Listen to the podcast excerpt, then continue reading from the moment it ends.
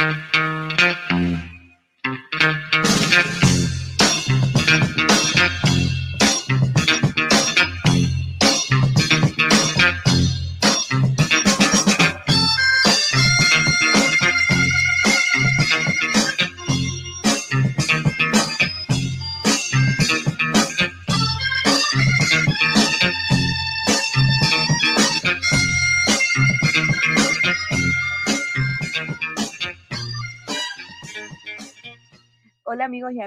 bienvenidos a un nuevo episodio del Garage en esta temporada 4.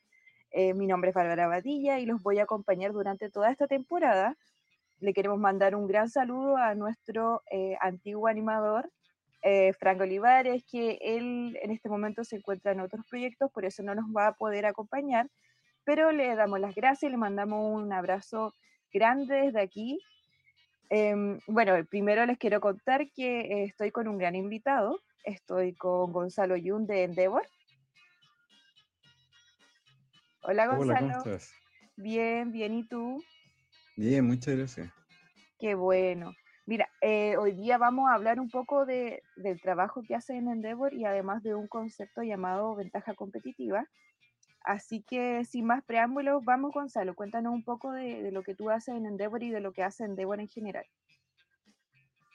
Perfecto, mira, te voy a contar un, poco que, bueno, yo soy Gonzalo Yun, soy gerente Endeavor Atacama, estoy a cargo de, la oficina Endeavor para el norte de Chile, con foco en minería y energía sustentable. Y les, voy a contar un poco de, qué, de qué es Endeavor, para darle un contexto en qué estamos. Y también hablarle un poco de esto que, me invitaron a poder presentarle, que para nosotros es súper importante. Ya. Que la ventaja competitiva y una de las razones por la cual seleccionamos a, los emprendedores. Genial. ahí ya con la presentación que se ve bien. Sí, se ve súper. Eh, ya, mira. Eh, Endeavor, nosotros queremos ser los líderes mundiales del emprendimiento e impactar mediante esto el ecosistema. O sea, sabemos el impacto que tienen hoy en día los emprendedores, cómo pueden cambiar las industrias y cómo pueden aportar al país. Y más hoy que estamos en un proceso de pandemia, han sido años bien complicados y necesitamos venir desde la reactivación económica. Entonces, nosotros como parte de, este, de esta comunidad de emprendimiento, empujamos a los emprendedores a soñar grande, a, ser globales, a, crecer y de esa manera impactar en, las comunidades en las cuales están. ¿ya? Em, nuestro propósito es generar un, futuro próspero y equitativo. Nosotros buscamos emprendedores no solo por el negocio, sino a la persona que lleve esto adelante. Queremos eh, fomentar, potenciar el espíritu, seleccionarlo y que después ellos también, que nosotros lo denominamos Pay Forward, lo devuelvan hacia nuevos emprendedores, hacia la comunidad, ya sea de manera de ayudando en mentorías, contando sus historias, porque parte de esto de poder conversar con este tipo de emprendedores, con la gente que ha trabajado, es disminuir un poco el error o también incentivar a nuevas eh, personas a poder emprender. De repente hay gente que lo ve esto muy lejano y hace, no sé, más de 15 años emprender era algo extraño o, riesgoso, la gente incluso lo llamaba como que eran independientes.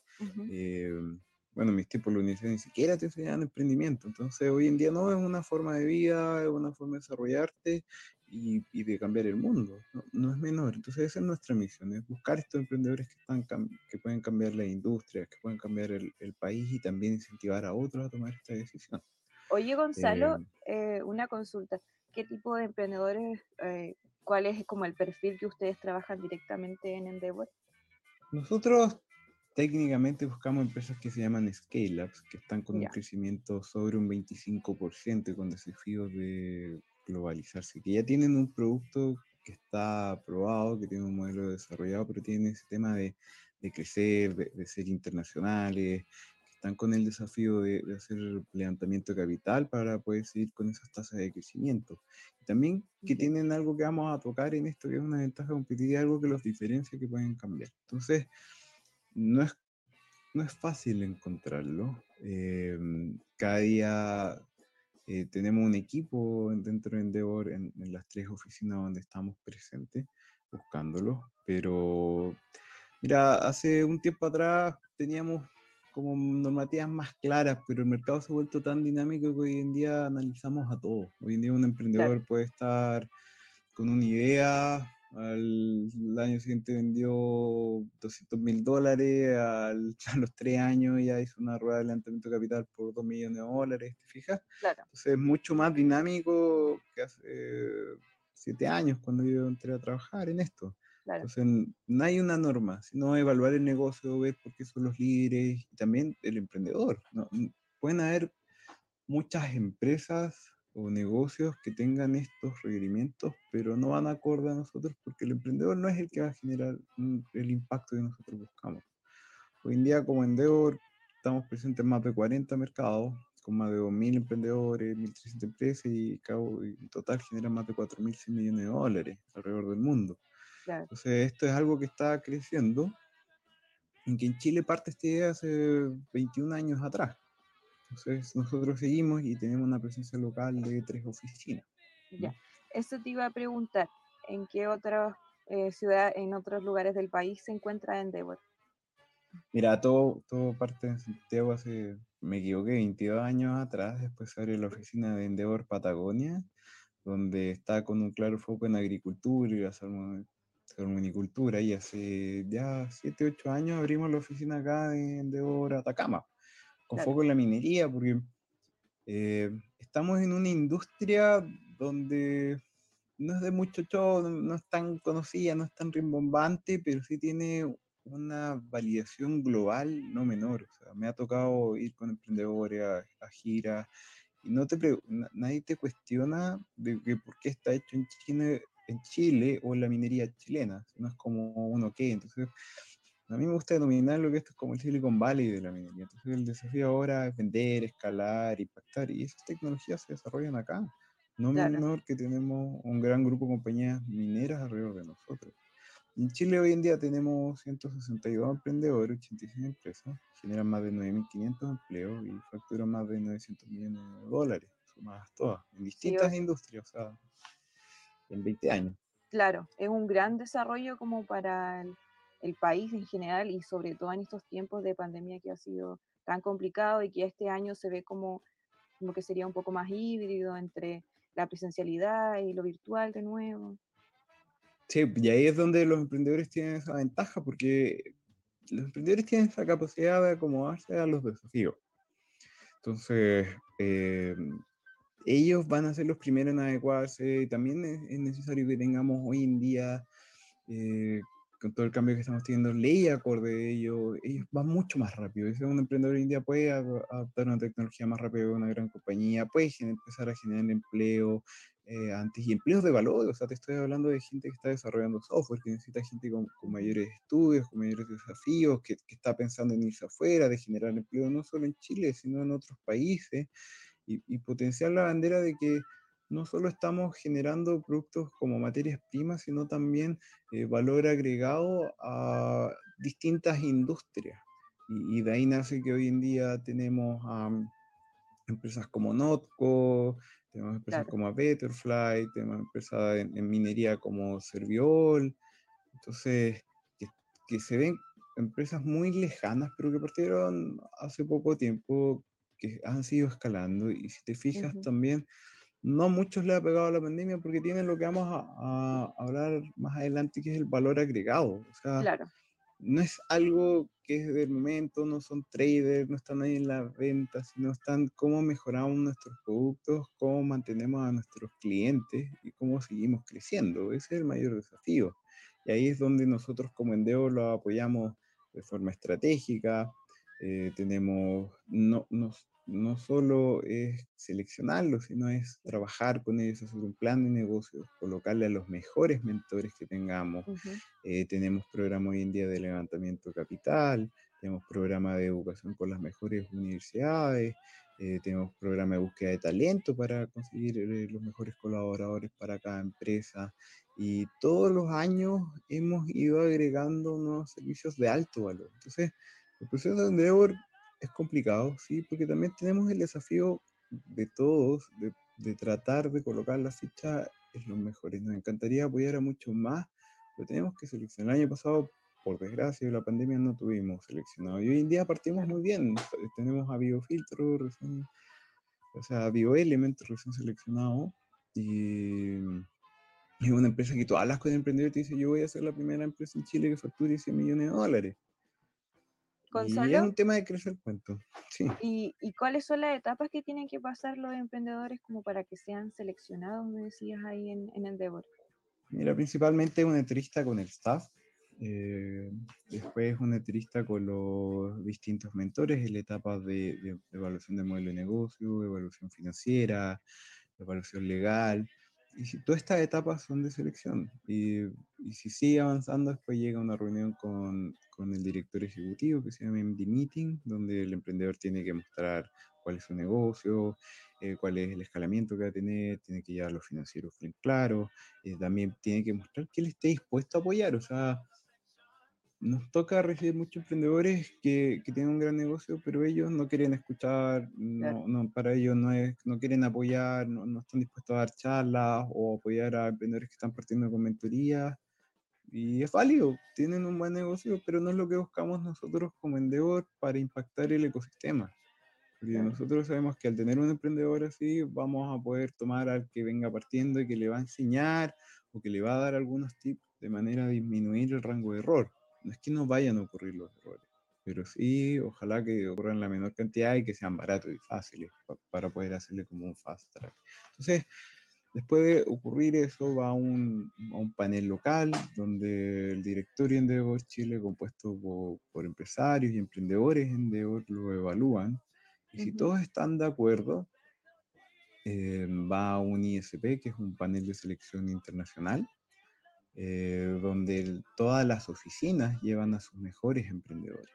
Entonces, también es un tema competitivo porque no solo evaluar los emprendimientos que están impactando en Chile, sino es evaluar los emprendimientos que están impactando el mundo. Y nos toca ir con emprendedores de España, de Turquía, de Brasil, de Argentina, en los Estados Unidos, y mm, del mundo árabe, que son empresas muy grandes y aún así estamos siendo seleccionados. Entonces no es menor el trabajo que se está, se está haciendo acá en Chile, pero es un proceso. Y bueno, en esa etapa también tienen, te evalúan seis personas de distintas industrias.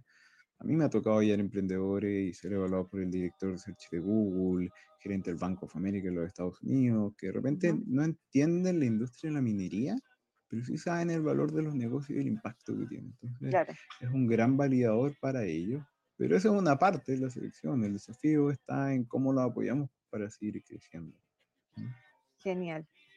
Ya, Gonzalo, entonces vamos a, a lo que nos convoca, este concepto que te comentaba de ventaja competitiva y por qué es tan importante para, para el desarrollo de nuestros emprendedores. Y mira, este, este es un concepto yo creo que es el clave para cualquier tipo de emprendimiento.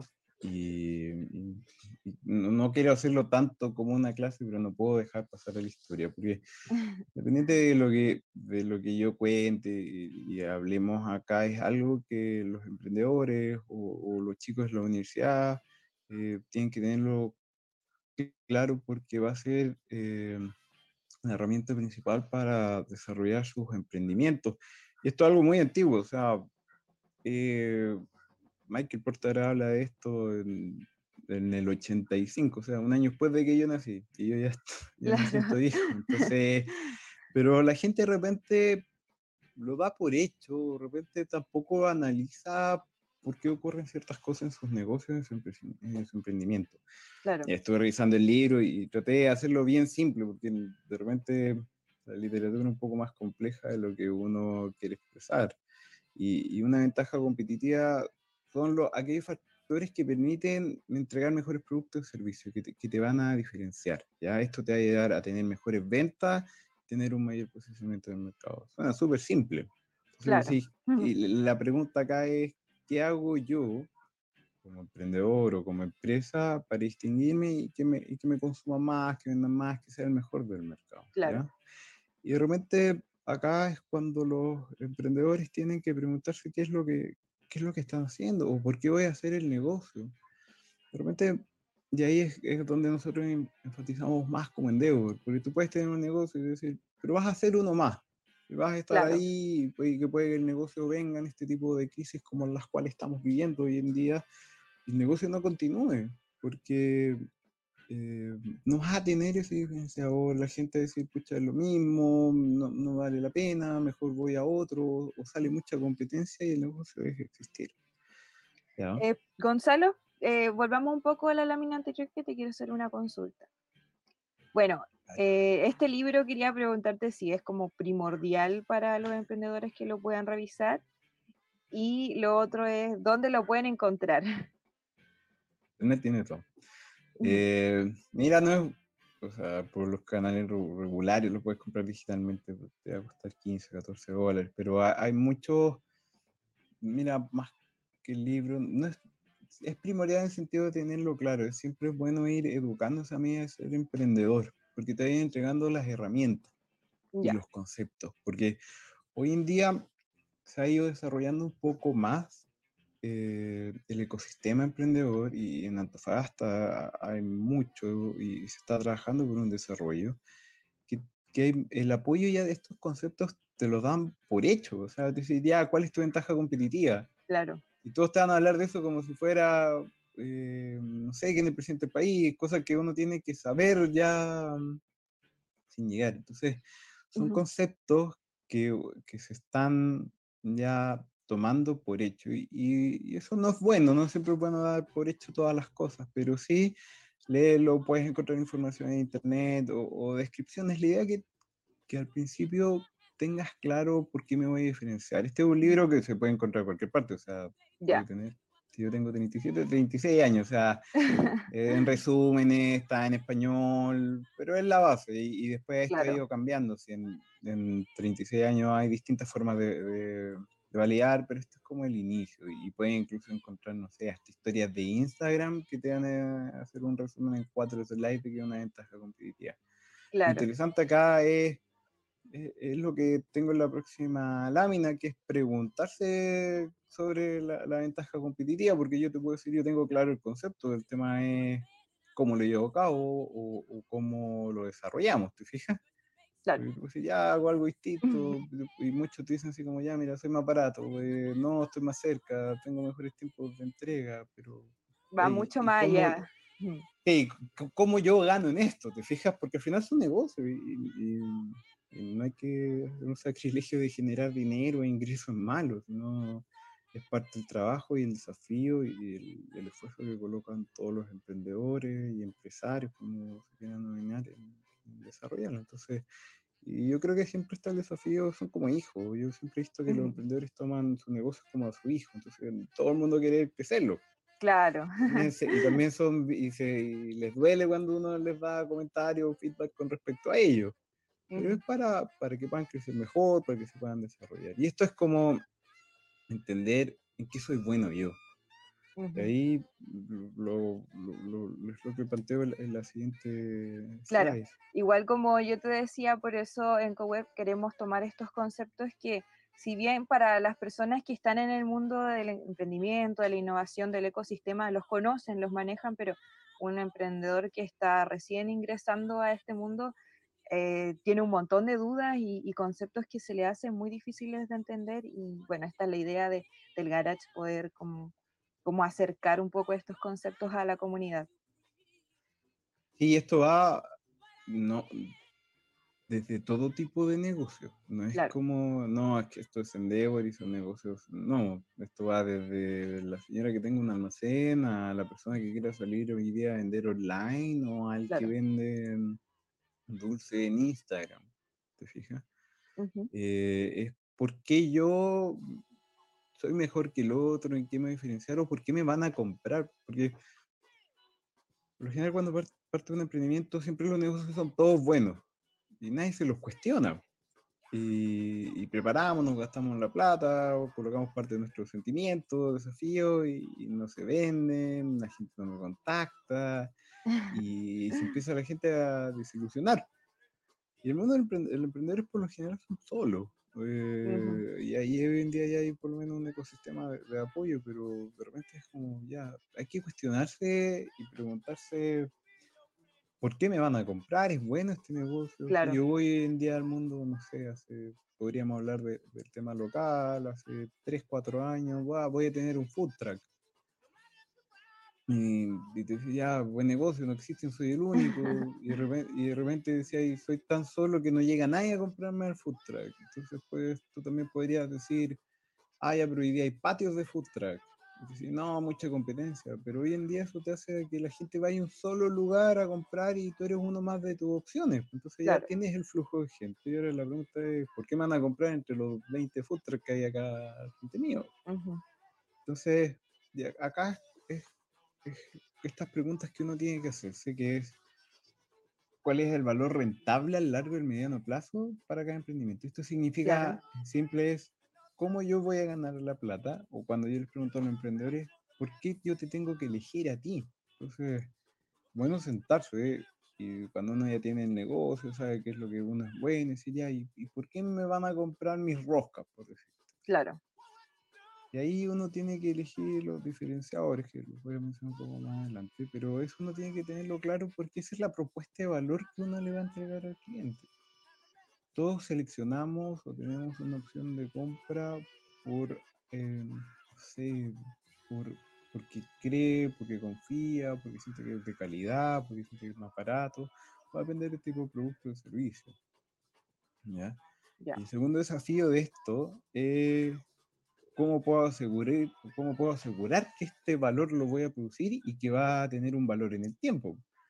Porque suele pasar eh, que al principio todo funciona bien, me doy cuenta de que la caja es bonita, la entrega es perfecta, pero eso tiene un costo y no tengo los márgenes que estoy buscando. Entonces empiezo a bajarle la calidad de la caja, empiezo a bajarle la calidad del producto, eh, ya no lo entrego yo, subcontrato a otro, entonces no está tan preocupado mi negocio y al final, escucha, los primeros tres pedidos son muy buenos, pero ya del cuarto empezamos a, a bajarle la calidad y la gente te deja de consumir. Pues.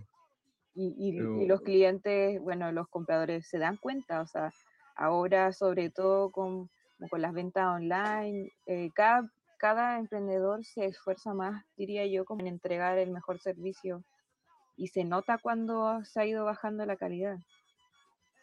Sí, y, la calidad, y esa calidad es como decir, escucha, es que este tipo era bueno, no sé, ser como la, la, papa llegaba bien o llegaba el alimento llegaba caliente, o lo puedes ver en grandes compañías como decir, mira, Mercado Libre me lo entrega en dos días, eh, yo aún compré en otra tienda y no me llega, eh, o, compré algo y lo puedo devolver en tal tienda, esta no, no me deja. Eh, entonces ahí es cuando, y, y, hay que ir adaptándose a los cambios, porque hoy en día con la pandemia, nuestros patrones de consumo y la forma de consumir es distinta. Yo, no es por tema de pandemia, ha salido muy poco. Yo no voy al centro de comprar, entonces dejé de consumir en el mercado local, que, que, es malo para el desarrollo, pero por un tema de seguridad. Claro. Pero he visto, he probado canales y hay unos que he dejado de consumir, y hay otros que he duplicado mi.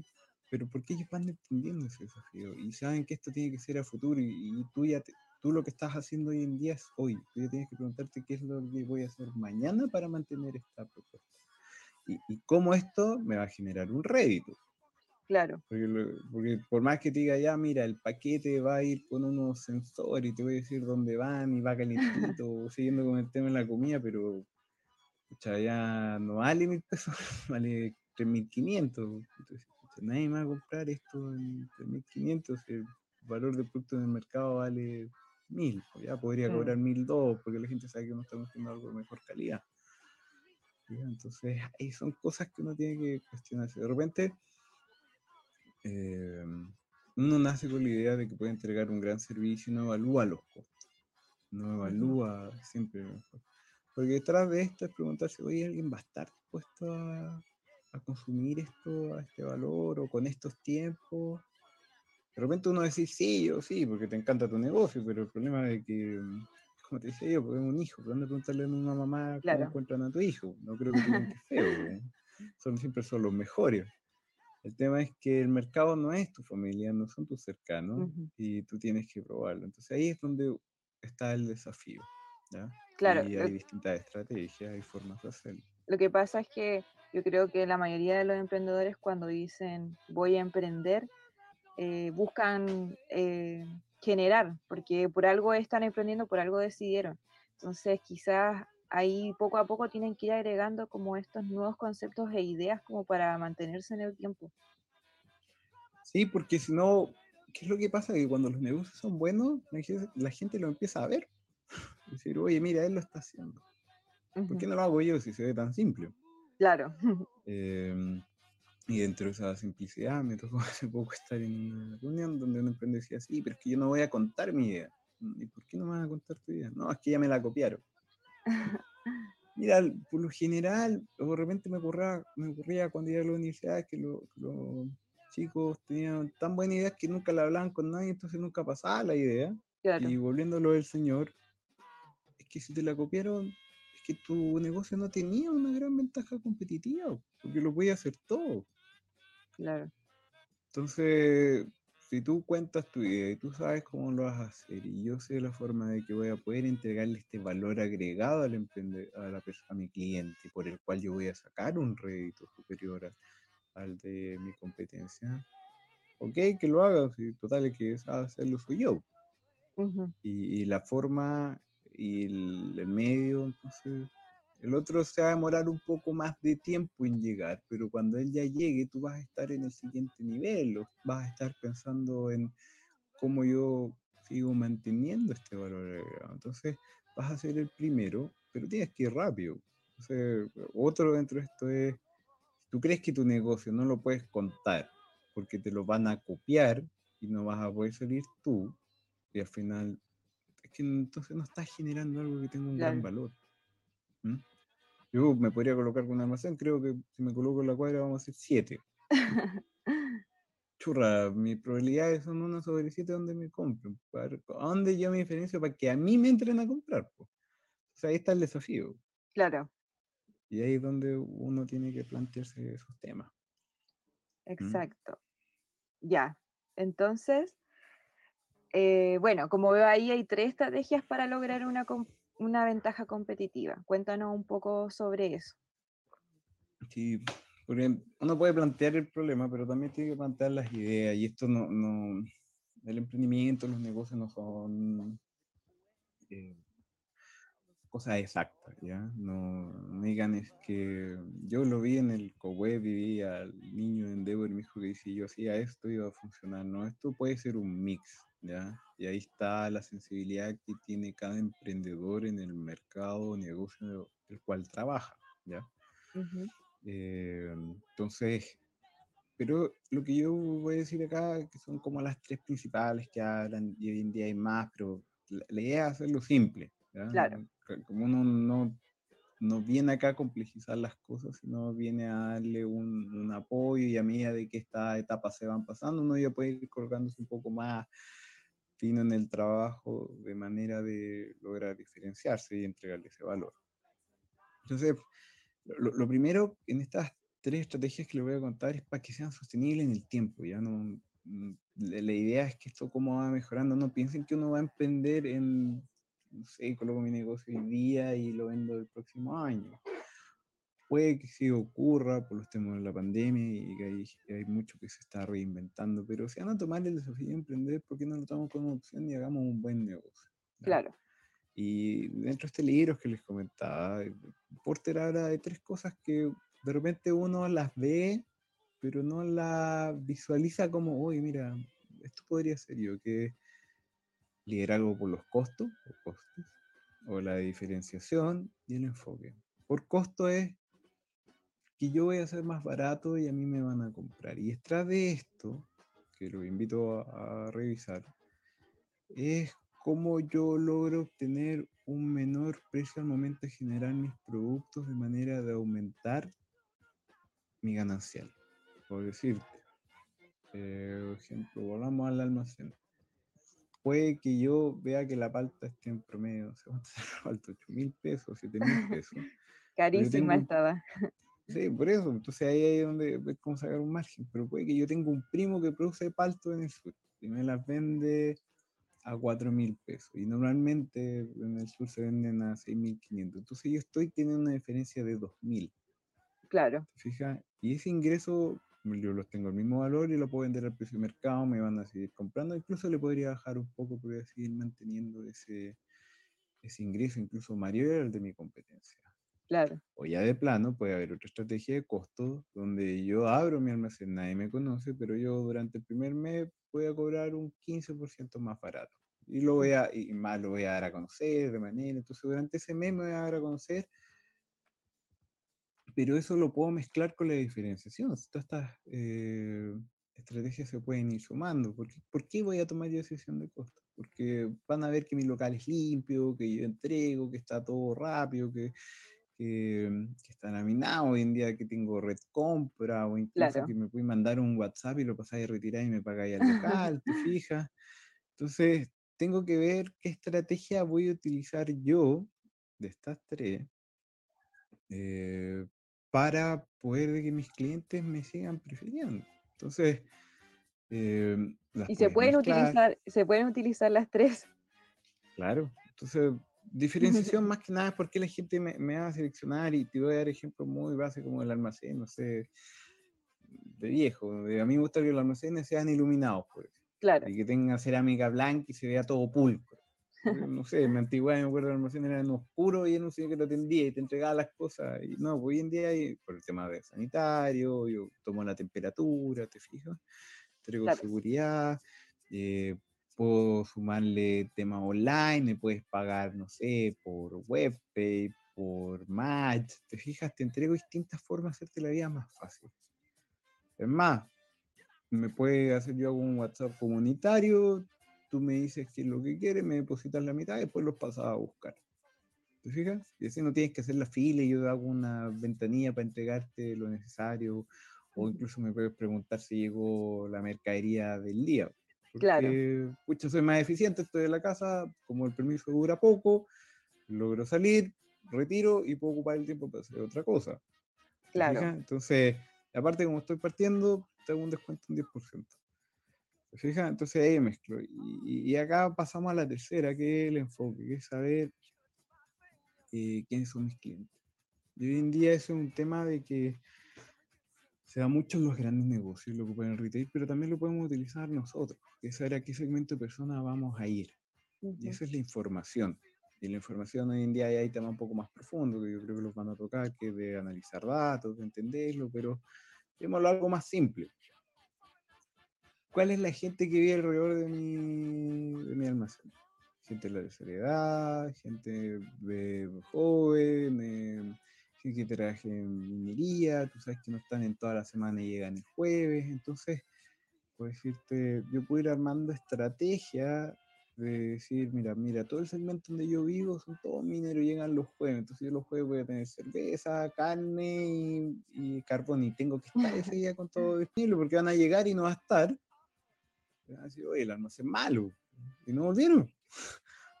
Yo no, ese almacén no tiene nada. Yo me acuerdo de un almacén cuando estaba en la universidad, al lado de mi casa, que el tipo te vendía los cigarros después de las 10 de la noche y los metía como en dos lucas.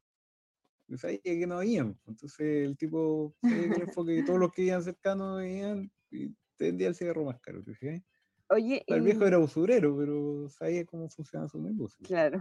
Gonzalo, ¿y cómo, bueno, dejando de lado un poco el ejemplo del almacén, cómo em, otros emprendimientos, otras pymes pueden em, eh, buscar eh, conocer a su público. No sé, por ejemplo, me pregunto, quizá a través de encuestas, eh, realizando, porque claro, si bien quizá en un inicio los emprendedores, cualquier persona que, que les compre, sirve, pero en este momento si yo quiero como segmentar mi público o enfocarme en un público, ¿cómo lo puedo identificar? eso va en el enfoque, eso tienes que entender tú eh, a quién tú llegas. Si tú sabes que tu público joven, hay canales hoy en día como Instagram, como Facebook, incluso existen herramientas eh, dentro de estos canales de, difusión que son los más potentes, que tú puedes decir eh, a qué segmento tú vas, ¿verdad? que, te compre, por decirte, a ver qué compré yo fin de semana, compré unos dulces ya. La gente que compra dulce, por decirlo, va de 25 a, tanto. ¿Por qué? Porque son dulces más finos, que demoran más. O sea, no el pastel que compro a mil pesos la unidad, no son cinco pasteles a siete mil pesos, entonces sí, ya automáticamente, pero ¿cuál es el valor? Porque de mayor calidad, más caro, entonces, ¿cuál es tu diferenciación? La calidad. Claro. Y lo fresco. Entonces tú ahí vas determinando y vas conociendo a tu cliente y más o menos uno tiene la idea de quién te lo consume. Si, volviendo a la universidad, en la universidad nadie compra comida muy fresca porque es más cara. Está ahí dispuesto a comprar cosas más baratas. No, pues hoy en día cuando uno ya es mayor, está ahí dispuesto a, pagar un buen delivery, que la comida te más cara, pero eso tiene un mayor costo. Claro. tú sabes cuáles son los segmentos de ingreso y no vas a apuntar a vender un sushi recién hecho a un estudiante universitario. Muy difícil que te lo logre comprar. Entonces, tú a medida de eso sabes qué es lo que ocupan estas personas. Instagram, hoy en día, bueno, no es nuevo, pero Facebook es las redes sociales de los papás, de los abuelitos, entonces ahí es donde más me tengo que tirar, ya de un poco más joven en Instagram, y ya si me quiero tirar un segmento más y que no tengo mayor eh, ingreso, más joven, me voy con TikTok. Claro. Y esas son cosas que uno puede ir leyendo en internet y ir determinando los segmentos. Y ahí yo me voy enfocando y le entrego la propuesta de valor. bueno, cuando uno es joven quiere pagar poco y comer mucho. Entonces, ahí TikTok, diferenciación, cantidad. Sí, más que calidad. Y un, y un costo más barato. claro.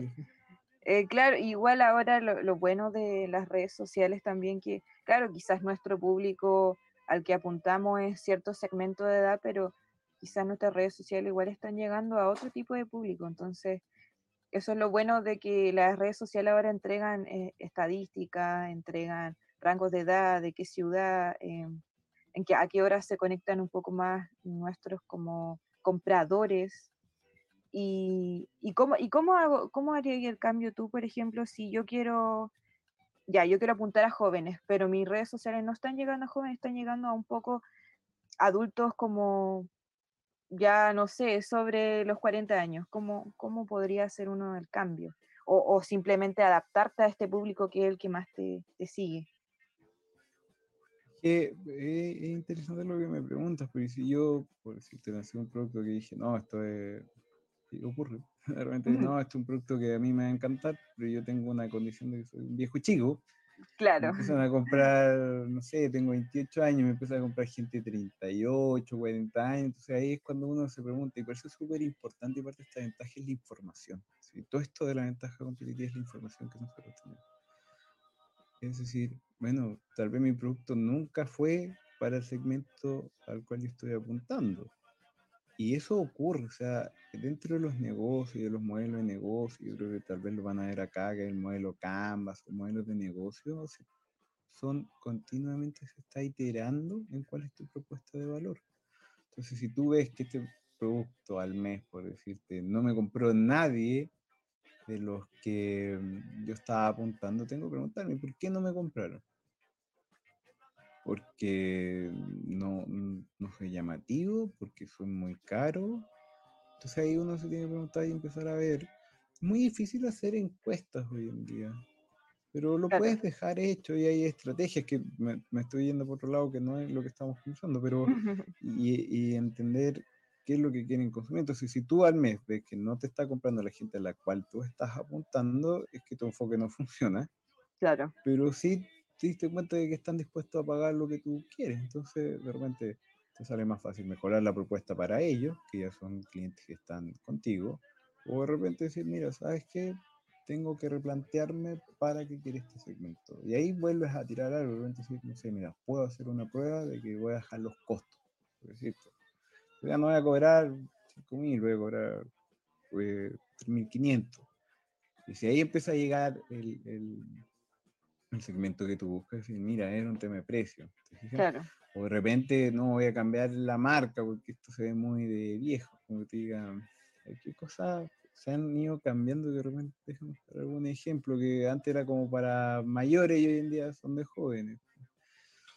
Como, me puede como para los mayores comen rosca, los jóvenes comen dona. Claro. Entonces, al final es como un tema de receta. Entonces, si yo vendo rosca, me compra gente mayor, porque pero si cambia las donas, eh, me compra gente joven, es un producto que ellos están dispuestos a consumir, los mayores compran brazo de reina, los mayores, los jóvenes compran ¿cómo se llama esto? Eh, rollos de canela, ¿te fijas? Cinnamon rolls. Cinnamon rolls, ¿te fijas? Eh, y ahí es cuando uno va entendiendo quién es tu consumidor y también eso va relacionado también al tema del precio. Entonces, es importante de que todas estas ventajas competitivas que nos estamos buscando tienen que ir evaluadas por la información que te entregue tu cliente. Es importante identificar quién es tu cliente, qué edad tiene, ojalá se pudiera conseguir el número de teléfono, el mail, eh, porque tú vas a empezar a hacer un cruce de información que yo creo que la van después para entender mejor eh, tu cliente y al final la idea es llegar a una propuesta indicada para tal persona y tú vas a saber cuánto puedes sacar y que tienes un mayor beneficio. Siempre pensando en que es un negocio. nosotros somos una fundación, pues yo no, no estoy tan pensando tanto en el ingreso. Claro. Pero para la gente que está emprendiendo todo. No volviendo al kiosco, el kiosco donde yo tenía mi oficina antes en el centro, el tipo sabía que a las 8 de la mañana tenía que tener pan fresco y hacer los desayunos, pues era lo que más vendía. Y al mediodía él cerraba porque ya sabía que en la tarde no había más gente. Entonces uno va entendiendo cuál es tu patrón, independiente de la edad, era gente de oficina. La gente de oficina a esa hora llegaba tan temprano que no tomaba desayuno y yo tengo que tener una propuesta más o menos contundente de alimentos y que sea barato para que la gente pueda tomar desayuno. Pero esto es de un constante eh, evaluación.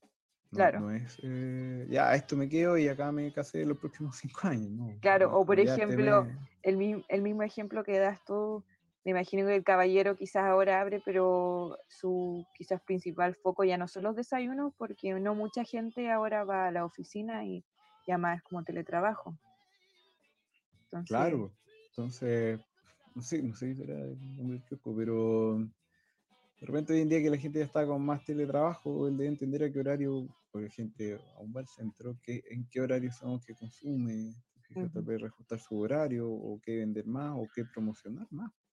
Eh, acuérdate, hace cinco años atrás los kioscos eran mayormente revistas y diarios, hoy en día todo es digital, entonces tuvieron que reinventarse en vender comida, alimentos, cigarros, bebidas, ¿te fijas? La idea es que, que, no sea el mercado el que te lleve a hacer eso, sino sea porque tú visualizaste, ojalá, que esto iba a pasar. Y ahí va a ser tu mayor ventaja, van a entregar cosas más nuevas. Claro. Y, eso que, hemos hablado, eh, es como en estos negocios que, a los cuales ustedes me invitaron, que son en etapas iniciales. Eh, como Endeavor, no tenemos tanta experiencia. Yo no trabajo en startup, no trabajo en iniciales, pero sí con mucho valor agregado. Y eso es lo que, lo que yo quiero destacar y esto ocurre a todo nivel. ¿ya? Desde, hemos hablado de kiosco, alimento, Instagram, venta, WhatsApp, y es transversal a todo tipo de negocio. Claro. Pero también ocurre en negocios grandes y eso es lo que buscamos nosotros y eso es lo principal que uno ve en, la entrevista. Y, les quiero mostrar tres ejemplos de emprendedores en la minería que uno dice que es una industria tan grande que realmente dice, no, ¿para qué voy a competir si están los grandes? Claro. Y estos son... ¿Todos son de aquí, de Antofagasta, o son ya de la región? Eh, todos tienen presencia regional. Ya. Em, uno es de Tarapacá, de Antofagasta y Santiago. Ese es otro tema. Yo, como Endeavor, y entendemos el, valor de las regiones, todos los emprendedores en Endeavor de minería eh, se relacionan con la oficina del norte. Eso es otro que tenemos que empezar a visualizar. Si el posicionamiento que tenemos nosotros regional es muy potente. Entonces, yo no peleo en tener a los emprendedores del, de Antofagasta, del norte de Chile. Puede que sí, por cercanía, pero no, hoy en día yo tengo a todos los emprendedores en minería. Ya. Independiente de donde ellos estén. Y ese, ¿por qué? Porque el valor agregado, que estamos hablando, la ventaja competitiva que entrego yo, es que yo estoy en Antofagasta, entiendo la industria, tenemos los contactos, los podemos ayudar, le hacemos fast track en cosas. Claro. Entonces, ¿por qué atenderme en la oficina de Patagonia o atenderme en la oficina de Santiago. La ventaja competitiva que tenemos nosotros es que tenemos un grupo de gente de Endeavor que vive en Antofagasta, que va a Iquique, que conoce la minería, que está atento a lo que está pasando. con la finalidad de ayudar. Si nosotros también, para que veas que no está alejado de, lo que uno conversa, de lo que uno hace en el día a día. ¿Cuál es la ventaja competitiva de que tengamos las oficinas regionales? Que entendemos qué es lo que está pasando en el contorno del país. Eh, las decisiones que se toman acá o que se toman en Patagonia y en una próxima apertura de oficina que estamos buscando en BioBio, las decisiones se toman de acuerdo al entorno y el ecosistema en el cual nosotros nos desarrollamos. Porque va a ser la mejor propuesta de valor para los emprendedores y el ecosistema. Hay cosas que nosotros realizamos acá que no, se, no ocurren en otras oficinas. Porque le da un valor agregado a esta oficina y a los emprendedores a los cuales nosotros apoyamos. Oye, Gonzalo, eh, y como, bueno, decías que están como viendo la posibilidad de abrir una oficina en BioBio. ¿Hay qué rubro es como el, el que principalmente... Industria. Industria. Eh, industria enérgica, eh, papelera, ya. Es grande, recordemos que Concepción, me puedo que un carril y me maten, pero yo creo que es la segunda ciudad más grande de Chile, entonces. Claro. Y muy industrializado. Y tenemos que estar ahí porque ahí es donde nacen los emprendedores. Eh, en el caso de la minería, muchos de nuestros emprendedores trabajaron en la industria de la minería, se salieron y emprendieron porque vieron que ellos podían desarrollar un servicio, un producto de mayor valor agregado con un menor costo que los terminan contratando. Y es, parte de lo que les quiero mostrar en esta diapositiva. O sea, sí, cuéntanos de los ejemplos que, que tienes. Y, el impacto es, en el costado izquierdo está FMA, ellos hacen manipuladores de neumáticos, son como grandes equipos para cambiar los neumáticos de los camiones. Ya. Cuando me ha tocado ir eh, con, el emprendedor a distintas reuniones, te pregunta y dice, ah, ya, pues esta cuestión es china no, esta cuestión es japonesa, no, se hacen acá en Chile. Eh, se, se desarrollan, se fabrican en Chile, se prueban acá en la medida en Chile y hoy en día que saqué este recorte, ellos están vendiendo estos equipos en Australia y están presentes en más de 28 países. Ya. Y tú dices, churro, ¿y cómo un emprendedor vende a 28 países? Porque tienen una ventaja competitiva de que desarrollaron un equipo muy automatizado que toma el neumático, lo rota, lo instala, saca a la gente, a los colaboradores de la línea de fuego. Entonces, hay menos, eh, disminuyen en un alto nivel. Eh, el tiempo. o sea, aumenta el tiempo, aumenta la seguridad, que es lo principal, ¿te fijas?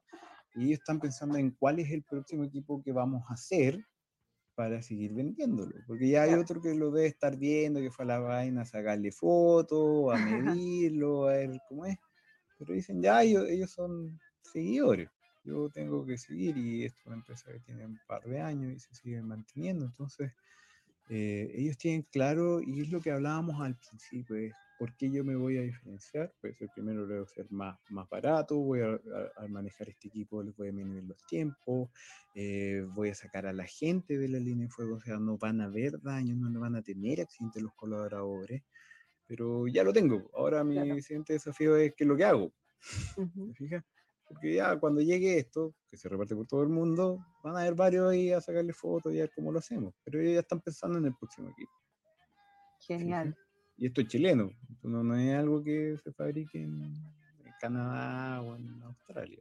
Y nosotros lo estamos vendiendo a los australianos, ese FMA, con Gonzalo Restini hoy en día. Genial. Eh, al medio tenemos a Neptuno Pam, que es de Petar Ostojic.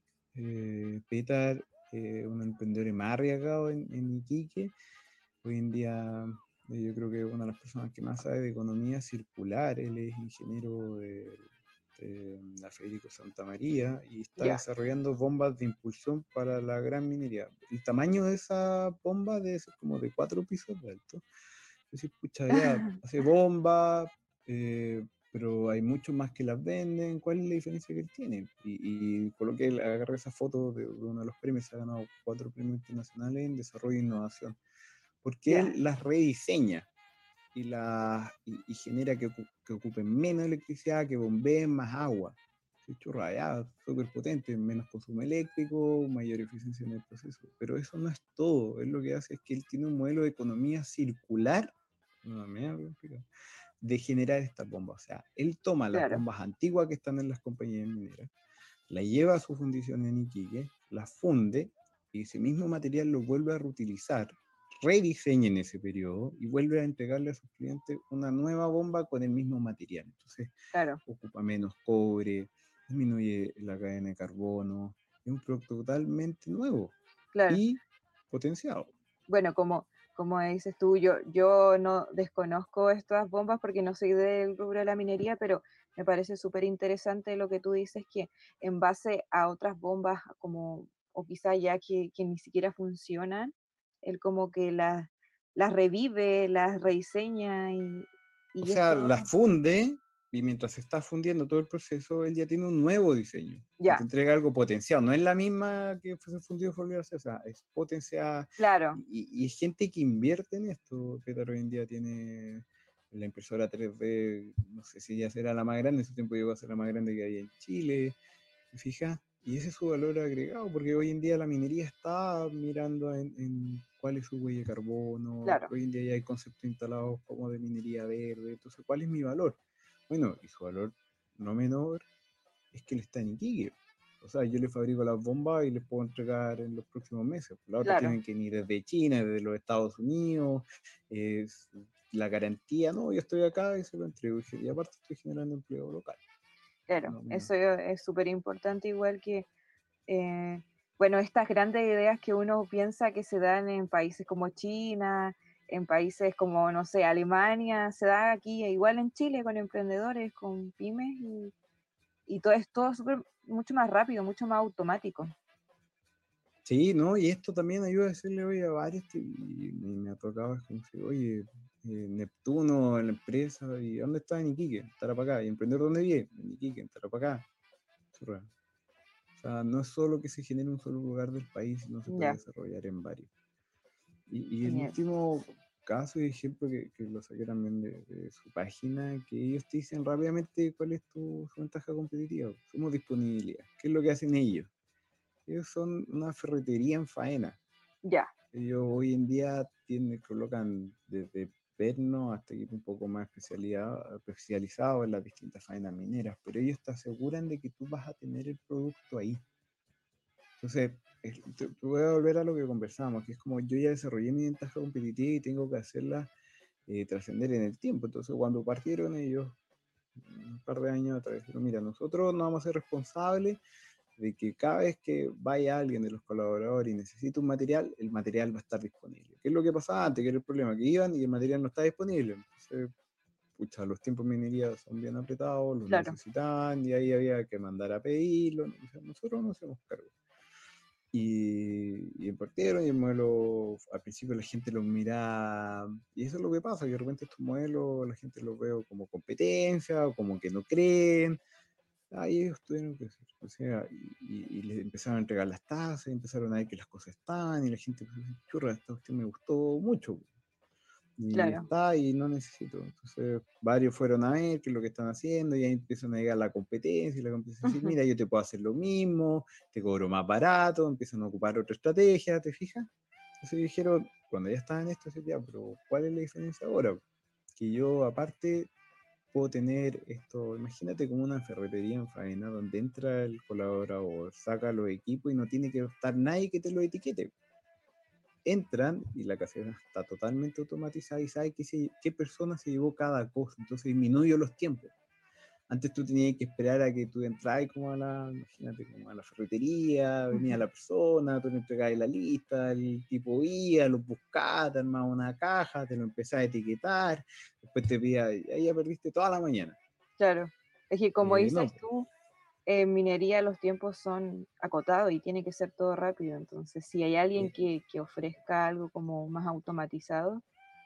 Sí, eh y ellos dijeron, mira, nosotros vamos a entregarte una cosa. Entonces, entra hoy en día el colaborador, agarra la herramienta que necesita y se la lleva y, y saben quién la tiene, cuándo se la devolvió, no la devolvió, saben dónde está, qué equipos faltan, tienen un conteo en línea.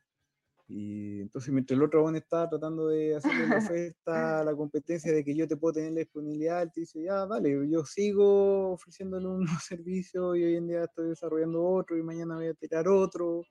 ¿Te fijas? Porque el otro se van juntando, entonces al final tu propuesta de valor es tan amplia que tu cliente te va a decir, pucha, ¿para qué lo voy a cambiar? Claro. Porque al final sacarlo, entonces ahora ya va a ser tan complejo que voy a tener que tener uno que me tenga la, la, disponibilidad, otro que me haga el seguimiento de los equipos y que me haga esto otro. ¿Por qué mejor no tengo uno y negocio con uno? Que ya lo hemos probado. Y esa es la ventaja competitiva, es decir, ¿por qué los voy a dejar a ellos? Y ellos pelean con grandes, o sea, Sodima, la grande ferretería. ¿Por qué voy a pelear con ellos si los puedo tener? al final uno, el cliente busca que la vida te la haga más fácil tú, claro. los vendedores. Y todo esto es tecnología. Si tú me preguntas, nosotros lo llamamos, son como el, Amazon de la minería. eh, tienen muy buena presencia. Entonces, eh, y estos son en grandes productos, que es lo que nos toca ver a nosotros en el DEO. Claro. es la principal opción por la cual nosotros lo seleccionamos. Y esto va ocurriendo, entonces, desde ideas así, y hoy en día las tecnologías son cada día más baratas. Eh, y, ahí es donde va el diferenciador, de repente tu modelo de negocio no solo que sea el precio, ni el segmento, ni, ni lo que estábamos hablando, eh, puede venir desde el modelo de negocio, la innovación de ventaja competitiva, tú puedes tener un software que te lo haga más rápido, puedes etiquetar más rápido, eh, puedes hacer tu sistema de rutas que sea más eficiente para la entrega, entonces puedes entregar tu producto. Y acá es donde la tecnología y los modelos te van a entregar esa ayuda. Yo ya me estoy yendo para el lado más de Endeavor. Claro. No es del negocio más simple, pero, pero también ahí está el desafío que vengo yo a dejar planteado. Eh, es, ¿Cuál es el siguiente paso? ¿Qué significa esto? ¿Tengo que colgar un nivel de tecnología? ¿Tengo que invertir en mi negocio? ¿Por qué, ¿Por qué quedarme en algo más simple y no poder colocar un poco más de, inteligencia y ahí es donde están los distintos grupos del ecosistema apoyando. Sí. Mira, puedo pasar de un negocio a decir, mira, sí, volviendo al, al, casero de desayuno, mira, hago un delivery, me hago un reparto y en verdad dejo el kiosco. ¿Para qué necesito tener un kiosco si en verdad lo que me compran son los sándwiches? Preparo los sándwiches, me preparo una buena entrega y me muevo yo por la ciudad y me acerco yo a ellos. Claro. ¿Yo qué necesito acá? Pues necesito, no sé, una scooter eléctrica, necesito esto, esto, otro, ya evalúo. Decir, mira, es la misma persona, ya conozco la calidad del producto y ahora él viene hacia mí. Y. Claro, y, mucha igual eso, si esa persona llegara a, a, cobrar un poquito, pero más que nada para que te lo vayan a dejar en la casa, igual eso al final da lo mismo porque está la comodidad de que uno lo recibe en la puerta de su casa. Claro. No, si ahí está, entonces tú dices, ya mira, esto es más, esto tiene, cuando tú evalúas, dices, no, esto es un poco más caro. Sí, pero mi tiempo está en la pega, irme antes, eh, pasarlo con mi familia, mejor. ¿Qué gano? ¿Qué gano? Entonces ahí digo, no, mira, pero ahora va a ser un, poco más, va a tener este costo, va a tener este tema. Y es cuando uno, siempre pensando en esto, no me quiero volver muy mercenario, pero siempre es dónde, cuál es mi rédito y cómo yo gano. recuerden que los negocios tienen que perdurar en el tiempo. no, es, no hay que hacerle un sacrilegio a ganar, que ganar dinero es malo. Claro. El dinero ayuda a pagar las cuentas, ayuda a tener una mejor educación, tener mejores equipos, porque al final todos van a estar dispuestos a pagarte un poco más cuando la solución sea más acomodada a los requerimientos que quiere tu cliente. Claro, sí. Ya, sigamos avanzando. ¿Qué más nos tiene Gonzalo? No, no, ya estoy terminando, si no, ya. mucho anda larga y ya una hora en esto, pero... Cuéntanos un poco de, los emprendedores con los que ustedes trabajan más. Sí, no. Mira, estos, estos son, tenemos ahí los logos de distintos emprendedores en, varias industrias y, y, varios de los que tenemos acá, todos tienen un valor agregado y, y hay cosas que uno va aprendiendo también, si no es que uno lo sepa, no sigo sabiendo, sino es, ya tenemos a New Sushi y tú me puedes decir, eh, tú me puedes decir, ¿qué, tiene de novedoso una empresa que vende sushi? ¿Qué, cuál es el valor agregado de yo colocar hoy en día un vendedor de sushi cuando tenemos mucha oferta y demás? Claro. ellos tienen un software hoy en día que sabe, dentro de todos los locales que tienen, Em, cuál es el nivel de producción, cuál es la rapidez, porque saben que sus clientes quieren que la comida esté rápida. Imagínate, hace mucho tiempo atrás la gente te pedía sushi de un día para otro. Claro. O sea, no, pues, hoy en día yo pido quiero el sushi, ojalá en 30 minutos, y ellos tienen varias cocinas y el software te va diciendo qué cocina tiene menos carga de trabajo. Entonces, puedo darte un ejemplo, si estoy acá en Antofagasta y estamos en el centro, y hay un sushi en el centro, pero está ocupado, puede que el, el del sector norte que tiene menos pedido lo prepare y por el tiempo que tenga de entrega me va a llegar antes. Y eso es por data, información, comercio, y hay distintos, y todos tienen un valor agregado acá que los hace ser eh, interesantes para sus clientes. Y estos son emprendedores, o sea, hay muchos que, mira, lo, lo, dicen ya, son empresas grandes, pero partieron con una persona, son chilenos, no, no hay grandes convencidos. Y hay mucho, y lo que quiero mostrar yo en esta lámina que va en todas las industrias. Sí, eso iba a comentar, que hay de, de todos los rubros, vemos los logos de, diferentes empresas. Sí, ahí está. Y eso, es animarlos, pero también quiero, quiero dejarlo en, para ya ir, cerrando en esto, es como, ¿cómo me voy a diferenciar? Yo siempre pregunto, ¿por qué la gente me va a comprar a mí? Eso es lo primero. ¿Cómo hacer yo perdurar esto en el tiempo? pregúntense siempre eso. Es una pregunta que incluso te van a hacer cuando tú quieras levantar fondos, ir a Corfo, claro. pero ¿Por qué yo voy a preferir tu producto? Y si no sabes responder eso, es que ahí tienes que sentarte a tirar líneas y decir, esta es la razón de la, cual es mi negocio. Y lo segundo es, eso es el inicial, y ahora es, ¿qué hago yo para que esto sea no solo en Antofagasta, sea en Calama, sea en Iquique, sea en Copiapó, me voy a Santiago, o por qué no me voy a Perú? Claro. Porque no, no tenemos que dejar de pensar en grande y soñar no está malo en eso. El tema es cómo nos vamos estructurando y son desafíos que si el negocio es bueno. ¿Cómo ir logrando esos objetivos? Sí, cuando yo tenga mi propuesta de valor clara y veo que empiezo a tener varios clientes, ¿cómo lo hago yo para crecer? No es difícil que se un desafío, pero es su legado, es lo que van a dejar ustedes a sus hijos, cómo van a empezar a impactar. Ahí está, y, hoy en día el ecosistema de Antofagasta se está ordenando para entregarle los mejores servicios. Hay Aceleradora, está ProChile, está Corfo. Todos tienen servicios que estamos nosotros, de, desarrollo y crecimiento. Sí. Bueno, Gonzalo, para ir cerrando, eh, quiero que nos, nos cuente un poco cómo ven ustedes el panorama para este año y como en cuanto a los emprendedores, qué, qué es lo que ven. Sabemos que han sido años complicados, bueno, pensamos que este año iba a ser un poco distinto, pero al final seguimos todavía con la pandemia eh, acá viviendo con nosotros, entonces, ¿cómo ven, como ya para ir cerrando el panorama y cómo se podrían eh, ir adaptando los, los emprendedores? Eh, no, mira, siempre positivo. Yo creo que, tenemos que acostumbrar, tenemos que acostumbrarnos al cambio. Claro. Eh, en verdad es lo único constante. La ventaja que tienen los emprendedores es que saben manejar mejor los escenarios más dinámicos. Entonces, ¿qué es lo principal? ¿Cómo lo vemos nosotros? Van a venir estos cambios, pero yo creo que tienen que venir de acuerdo a, y se tienen que estructurar estos nuevos desafíos que tiene el país, apoyar este tipo de empresas, porque de acá va a venir el desarrollo del empleo, va a venir eh, la contratación, va a venir posicionar a Chile desde una base tecnológica de desarrollo, entonces tenemos que, que pensar en que tenemos que desarrollar el país en eso. Eh, claramente no va a ser fácil, no es que yo les diga mañana no se quieren vender millones de dólares, mm. empezar a estructurar su negocio, este es un momento donde hay tanto dinamismo que la gente está dispuesta a probar las cosas. O sea, hay, hay, si están con alguna idea y la pueden testear y la pueden probar, es ahora si ya más cambios no podemos tener. O sea, claro. es como, démosle, ¿no? porque siempre uno trata de buscar como el status quo. Pero hoy en día no. Eh, si tú me decías que hace un año iba a estar todo el día en mi casa, me preparaba hace un año comprando los equipos que necesitaba para estar en mi casa. Claro. Hoy en día, no, mira, tengo este puesto en la casa, ya dale, antes nadie te decir, ¿para qué necesito, eh, más cargadores en la casa? Porque estar todo el día acá, eh, cosas así, entonces, claro.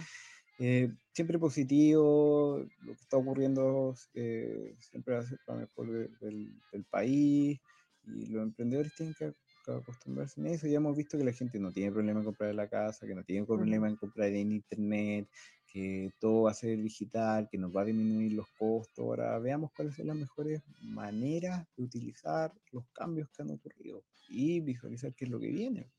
Entonces, positivo y los emprendedores siempre van a dar ese cambio. Eh, yo creo que tienen que tener fe y, lo principal siempre es eh, estar atento a sus costos. Ya, eso es uno, no, no empezarse a volver loco, un periodo de, si se generan ventas o que ese ingreso que está, o se me dicen, ah, pero es que yo no vendo, entonces ahí es cuando digo, ya, pues, revisemos de nuevo la presentación y por qué no vendo, cuál es mi claro. de valor, qué me va a comprar. Pues ahí también son momentos para replantearse lo que uno está. Claro. Y de repente negocios que ya venían mal hoy en día no van a estar, porque su propuesta de valor, su ventaja, para el tiempo anterior eran normales, pero hoy en día no, pues yo tengo que estar adecuándome a los nuevos patrones de consumo. Y a todos les cambiaron, desde, desde los jóvenes hasta los mayores. mi mamá compra por internet. Claro. Se han ido acostumbrando, la gente de mayor edad, a tener mejor servicio online. ¿te fijas? Entonces, así, no, aquí voy a vender por internet, si nadie compra por allá. El tipo que diga eso hoy en día es como no, no tiene pandemia, claro. no, cree en el COVID. Entonces, hay, hay, que replantearse eso, pero siempre positivo. Hay altas herramientas del gobierno, hay altos temas que empezar a desarrollar, pero sí, el desafío es que busquen algo de un gran valor agregado, algo que cambie, no es que digan, mira, eh, puedo ser más barato, claro. o, puedo colocar, si es que me conseguí el mejor lugar de los puestos de comida que estábamos hablando, ¿no? si es que yo entiendo a mi cliente, tenemos un levantamiento de información, sabemos cuáles son los precios, podemos hacer, o es más, me ocurre, como, es que ya hay tanta competencia, ¿por qué no yo soy el delivery de todos estos locales que están en la calle y soy más barato y de cierta manera me hago el con hecho cuanto fagastino, claro. hay varias cosas, ¿te fijas? Eh, y, ahí están los desafíos. Y ahí es donde uno nos llama a los emprendedores a, que van a generar este impacto y van a reactivar la economía. Pero tenemos que pedirle también a nuestra clase política, a la gente que está haciendo, eh, que, hagan las, normas para apoyar eh, a estos emprendimientos, que por lo general siempre son más rápidos que las leyes. Claro. pasa que, este tipo de emprendedores, las normativas de repente no, no están definidas porque mm. están dos o tres pasos más adelante. Claro. Pero no, positivo y, y adecuarse. Y los que están pasando por, por temas más complicados de momento, sentarse y decir, ¿por qué me van a consumir ahora? Claro. Si yo tenía mi local en el centro y era el primer local donde pasaba más gente y ahora no pasa la gente, ¿qué puedo utilizar de lo que ya tenía, que generaba valor, que puede ser mi marca o reconocimiento, mi clientela, para decir ya cuál es lo próximo que voy a hacer para mantenerme en este negocio. Ya. Gonzalo, lo último, ¿cómo eh, los podemos contactar a Endeavor? Tenemos nuestra página web, de www.endeavor.cl. Ahí también está Junto por los Emprendedores, donde es como toda la parte que tenemos el ecosistema, donde hay información, y ahí tenemos nuestros mentores hablando con charlas de marketing, venta, todo lo que te estoy conversando. Eh, están los Facebook, eh, en el norte Facebook de Endeavor Atacama, Endeavor Chile y nuestro Instagram. Y ahí en todas partes están los distintos mails de contacto, dependiendo si es el sur, en Patagonia, acá en el norte de Atacama, o escribiéndonos. Sí, ahí están todos los mails de...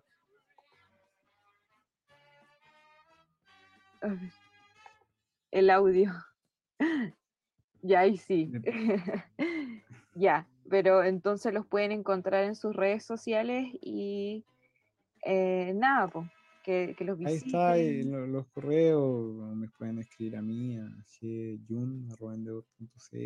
Feliz vamos a tratar de responderles, si no sabemos apoyarlo, los guiaremos por la mejor respuesta que hay dentro de la región. Hoy en día, como te contaba, hay, varios que estamos trabajando para desarrollar es Ya, genial Gonzalo. muchas gracias a ti. sí, no, muchas gracias igual a, todas las personas que nos están siguiendo, que le agradecemos que se hayan quedado hasta el final y esperamos que todo este contenido que em, les presentamos, eh, bueno, que le presentó Gonzalo, les, pueda servir, les pueda, eh, lo puedan aplicar en su emprendimiento, que como, como pudimos aprender es un concepto y, y una idea bastante importante al momento de emprender. Así que gracias, gracias Gonzalo por, por, por, estar aquí, por animarte a hacer esta presentación y nos vemos en un, en un siguiente episodio. Así que chao y gracias, nos vemos.